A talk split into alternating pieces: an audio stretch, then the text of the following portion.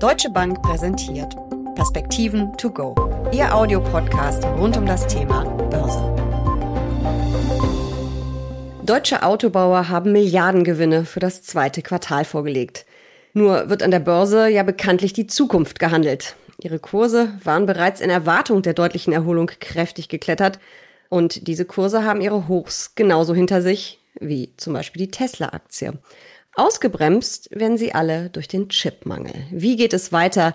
Wie stehen die deutschen Autobauer überhaupt da, auch im internationalen Wettbewerb?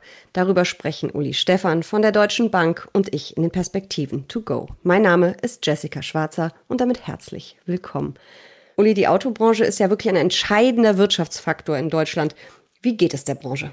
Die Branche hat ja einen langen Abgesang hinter sich. Ich kann mich erinnern, wie sehr darüber gestritten wurde, dass die Autohersteller in Deutschland viel zu spät sind mit der Elektrifizierung, dass sie nie mehr aufholen werden und so weiter und so fort. Und vor dem Hintergrund ist wirklich die Berichtssaison jetzt, sind aber auch die Ergebnisse der Automobilhersteller in Deutschland doch außergewöhnlich gut.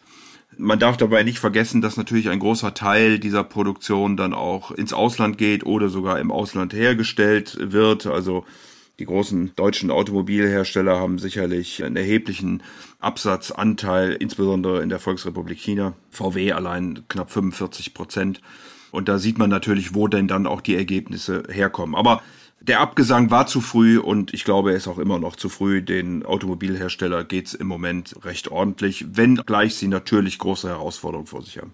Aber schauen wir mal auf die aktuellen Zahlen. Ich habe sie mal rausgesucht. VW glänzt mit einem Quartalsgewinn von 5 Milliarden Euro. BMW schafft 4,8 Milliarden und Daimler immerhin noch 3,7 Milliarden. Und da reden wir eben wirklich nur von einem Quartal, nämlich dem zweiten von drei Monaten.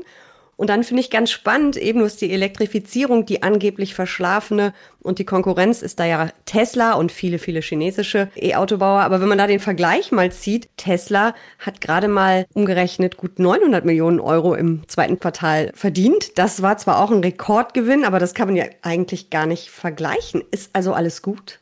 Nein, wie gesagt, die Herausforderungen sind nach wie vor erheblich. Wir wissen, dass mit der E-Mobilität wo natürlich noch gewaltige Anstrengungen vorhanden sind. Batterien schaffen immer noch Entfernungen, die für viele nicht ausreichend sind. Die Infrastruktur ist nicht da. Wir produzieren auch noch viel zu wenig grünen Strom. Also da gibt es noch einige Punkte, an denen man arbeiten muss. Nicht nur die Automobilhersteller, sondern eben auch der Staat, die Energieversorger und so weiter und so fort. Also da gibt es noch einiges zu tun. Gibt es denn andere Länder, die es sehr viel besser machen als Deutschland, die schon sehr viel weiter sind, wo ich mein Auto schnell mal überall, an jeder dicken Gießkanne hätte ich jetzt beinahe gesagt, aufladen kann? Ja, es gibt sicherlich in Skandinavien Länder, die hier weiter sind. Die sind natürlich auch deutlich kleiner. In China sind die Anstrengungen auch sehr groß. Es äh, kommen fast täglich E-Automobilhersteller in China neu auf den Markt alle mit viel Fantasie und hohen Bewertungen. Meistens produzieren sie kein Auto, haben noch nicht mal eins, was sie produzieren könnten. Also da ist auch sehr viel Fantasie natürlich im Markt. Was ich nur sagen will, ist, mit der E-Mobilität verbunden ist dann eben auch die Vernetzung der Autos, insbesondere möglicherweise dann irgendwann mal autonomes Fahren. Und das wiederum bedeutet dann immense Komplexität. Und wenn der E-Motor deutlich einfacher wird als der Verbrennungsmotor, so wird aber dann insgesamt diese Plattform, auf denen die Autos laufen, deutlich komplexer. VW stellt deswegen schon seit Jahren Computeringenieure und Programmierer ein, weil man eben diesen Kern des zukünftigen Autos nicht aus der Hand geben will. Und das bedeutet für mich, dass es wahrscheinlich weiterhin Konsolidierung geben wird im Automobilmarkt und dass es vor allen Dingen die kleineren Massenproduzenten schwer haben werden. Also nicht so sehr die ganz großen, auch nicht so sehr die Premium-Hersteller, weil sie diese ganzen Entwicklungen und Kosten und Komplexitäten über den Preis weitergeben können.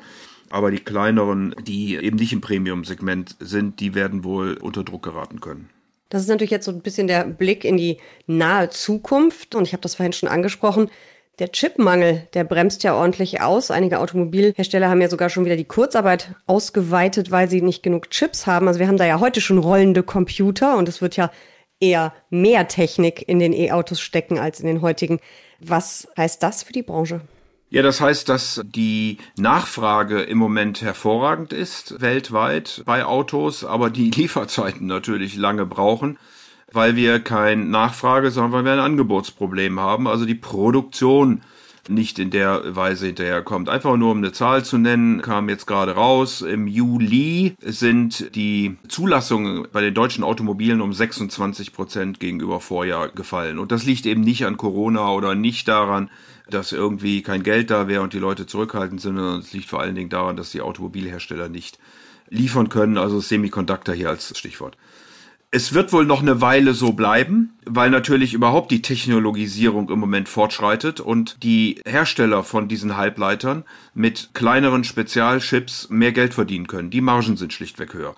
Wenn du ein Handy, ein Smartphone anguckst, Jessica, dann brauchst du so zwei bis vier Millimeter große Chips. Fürs Auto dürfen es auch schon mal die zwölf bis vierzehn Millimeter großen sein und die sind eben deutlich einfacher herzustellen, aber haben dann eben niedrigere Preise und diejenigen, die es können, stellen im Moment eher um auf diese kleineren Spezialchips, weil sie da mehr verdienen können. Auch das trägt dann zu diesem Engpass bei.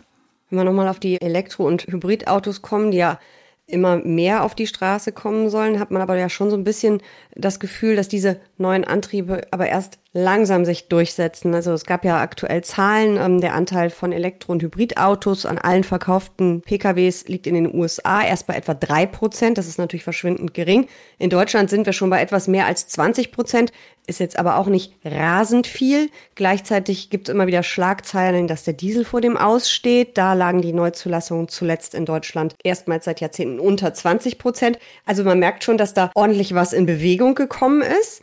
Aber man hätte, gerade auch wenn man sieht, wie oft das Thema diskutiert wird, doch eigentlich gedacht, es wäre schon mehr, oder? Also Jessica, einfach mal um ein paar Zahlen zu nennen. 2017 sind 94 Millionen Einheiten Autos produziert worden. Im letzten Jahr waren es dann noch 64 Millionen, also 30 Millionen weniger. Das ist unter anderem auf diese Engpässe bei der Produktion zurückzuführen. Batterieautos, E-Autos weltweit zwei Millionen Einheiten. Also das ist natürlich jetzt fast egal, ob man dann die 94 oder die 64 Millionen Einheiten aus dem Jahr 2017 oder 2020 nimmt. Das ist relativ überschaubar wenig. Wir müssen hier deutlich mehr machen. Es kommen natürlich ständig neue Modelle auf den Markt. Aber wie gesagt, es liegt nicht nur an den Automobilherstellern, es liegt auch an der Infrastruktur, den Ladesäulen, es liegt an der Stromversorgung etc. pp. Von diesen zwei Millionen, das will ich vielleicht noch ganz schnell sagen, sind rund 0,8 Millionen in der Europäischen Union und rund eine Million in China und der Rest verteilt sich dann auf den Rest der Welt, auch die USA. Also da gibt's sicherlich noch einiges zu tun. Wir stehen gerade erst ganz am Anfang dieser Entwicklung. Aber wir wissen natürlich auch, es ist politisch, es ist natürlich auch gesellschaftlich gewollt. Also da ist schon ein bisschen Druck drauf auf dem Thema, auch wenn es noch ein wenig langsam geht. Das hat natürlich auch Auswirkungen auf die gesamte Automobilbranche, also nicht mehr die Autobauer selber, sondern wir haben ja auch jede Menge Zulieferer. Gerade Deutschland ist da ja stark, da gibt es jede Menge äh, Hidden Champions. Wie steht es denn um deren Geschäftsmodelle? Und dann gibt es ja auch neue Player. Wir haben die neuen Antriebe angesprochen. Die kommen ja im Zweifel auch von anderen Unternehmen als äh, früher die Autobatterie. Ja, was ganz spannend ist, es sollen also 600 neue Modelle bis 2024 auf den Markt kommen. Davon rund 170 chinesische, 140 japanische und gut 100 deutsche.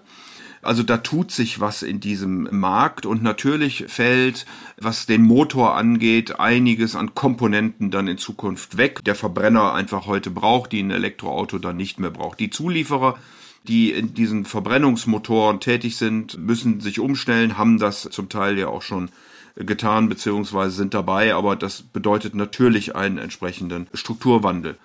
Man sieht in China beispielsweise, wir haben ja vorhin schon gesagt, dass China für deutsche Automobilhersteller ein wichtiger Markt ist. VW hatte ich gesagt 45 Prozent.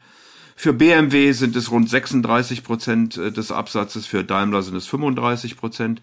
Und in China schätzen offensichtlich die Käufer, wenn die Autos mehr können als nur fahren, also Daten übertragen, beispielsweise direkt mit der Werkstatt korrespondieren, wenn irgendwas ist und einen Termin machen. Die ganze Kommunikation auch in verschiedenen, also was das Navigationssystem angeht, in verschiedenen äh, Dialekten des Landes und, und, und, und, und. Ich glaube, das ist das, was ich vorhin auch anzusprechen versuchte mit Vernetzung und Plattformen. Und da müssen sicherlich auch noch dann einige Premium-Hersteller oder überhaupt Hersteller westlicher Couleur rein, wenn sie denn in China weiter Absatzchancen sehen wollen. Dann allerdings kommt natürlich wieder die Regulatorik ins Spiel und die Frage, welche Daten darf denn wer wohin übertragen und ähnliches mehr. Also wie gesagt, vor dem Hintergrund glaube ich, wir haben im Moment über 400 Hersteller in China, dass sich dort noch einiges an Konsolidierung tut, vor allen Dingen bei den Nicht-Premium-Hersteller, die eben nicht in solcher großen Stückzahl produzieren, wie das vielleicht VW oder Toyota oder ähnliche tun. Also die Branche ist auf jeden Fall im Umbruch. Äh, der ist auch teilweise disruptiv, wie man ja so schön neudeutsch sagt. Ist die Branche denn für Investoren immer noch interessant oder wärst du da ein bisschen vorsichtig, gerade auch, weil wir ja sehr starke Kursanstiege an der Börse gesehen haben in den vergangenen Monaten? Nein, ich glaube schon, dass der Markt nach wie vor interessant ist. Man muss sich schon ein bisschen auskennen, glaube ich, mittlerweile. Aber die Bewertungen sind nicht hoch. Wir haben bei vielen Automobilherstellern Kursgewinnverhältnisse, die unter 10 liegen ich würde sogar sagen, fast die allermeisten liegen dort. Es gibt da sicherlich eine amerikanische Ausnahme, die wir auch alle kennen, die völlig woanders liegt. Den Highflyer des vergangenen Jahres. 700 Prozent hat die Aktie, glaube ich, im vergangenen Jahr zugelegt. Und das lastet natürlich auf den US-Automobilen, die in diesem Jahr nur 8 Prozent zugelegt haben. Die europäischen Automobile haben 26 Prozent zugelegt und das führt dann zu einem weltweiten Kursanstieg bei Automobilen und Zulieferern in einer Größenordnung von 17 Prozent. Wenn man sich die Steigerungsraten seit März letzten Jahres anguckt, dann liegen wir irgendwo zwischen 150 und 200 Prozent. Also das ist natürlich dann schon ganz gewaltig. Und da hat natürlich dann dieser eine auch durchaus eine Rolle gespielt. Aber Nochmal, solange Zykliker gefragt sind, die Konjunktur gut läuft, China jetzt nicht über die Delta-Variante, das wird ja spekuliert, hoffe das nicht, dass es so schlimm kommt, aber es wird ja spekuliert, dass die Chinesen vielleicht nochmal einen Lockdown machen in Teilen oder sogar in Gänze wegen der Delta-Variante. Also solange das nicht passiert, sollten Zykliker wie Autos Chancen haben. Ich glaube, dass sich die Chip-Produktion erholt und die Bewertungen sind eigentlich immer noch relativ günstig. Und vor dem Hintergrund, wie gesagt, muss man ein bisschen hingucken. Was sind denn die Automobilhersteller, die dann auch eine Zukunft haben? Aber ich glaube, dass da durchaus Chancen zu holen sind. Meine Lieblingsfrage, wie investieren? Es gibt ja ein paar ähm, Branchenfonds, es gibt eine ganze Reihe ETFs, einmal auf die Automobilbranche insgesamt, es gibt aber auch so Themen-ETFs, äh, Mobilität der Zukunft. Dann kann man sicherlich auch in Einzelaktien, einzelne Autobauer oder Zulieferer investieren. Was würdest du mir empfehlen? Okay, mir müsstest du ein ETF empfehlen. Ich will ja nichts anderes, aber was würdest du normalerweise Anlegern empfehlen? Also ich bin abnehmend ein Fan von ETFs. Aus dem einfachen Grunde, dass die Börse jetzt die leichten Gewinne gesehen hat, dass es von hier aus deutlich differenzierter geht und dass man mit einem ETF typischerweise die alten, hochkapitalisierten Unternehmen kauft und dann wahrscheinlich gerade in solchen Segmenten wie der E-Mobilität, der Plattform, der Vernetzung einiges auf der Straße liegen lässt, was sehr spannend sein kann. Und je nachdem Auto der Zukunft, Mobilität der Zukunft, da werden dann wahrscheinlich Chips dabei sein, da wird künstliche Intelligenz dabei sein, überhaupt Technologieunternehmen, natürlich Autos, Autozulieferer. Wenn man es etwas reiner investieren möchte, dann bieten sich natürlich die Automobile oder die Automobilzulieferer an, die, wie gesagt, unterm Strich nicht ganz so teuer sind wie viele andere Marktsegmente im Moment. Auf jeden Fall eine spannende Branche, die im Umbruch ist und die für Investoren noch eine ganze Menge Chancen bieten könnte.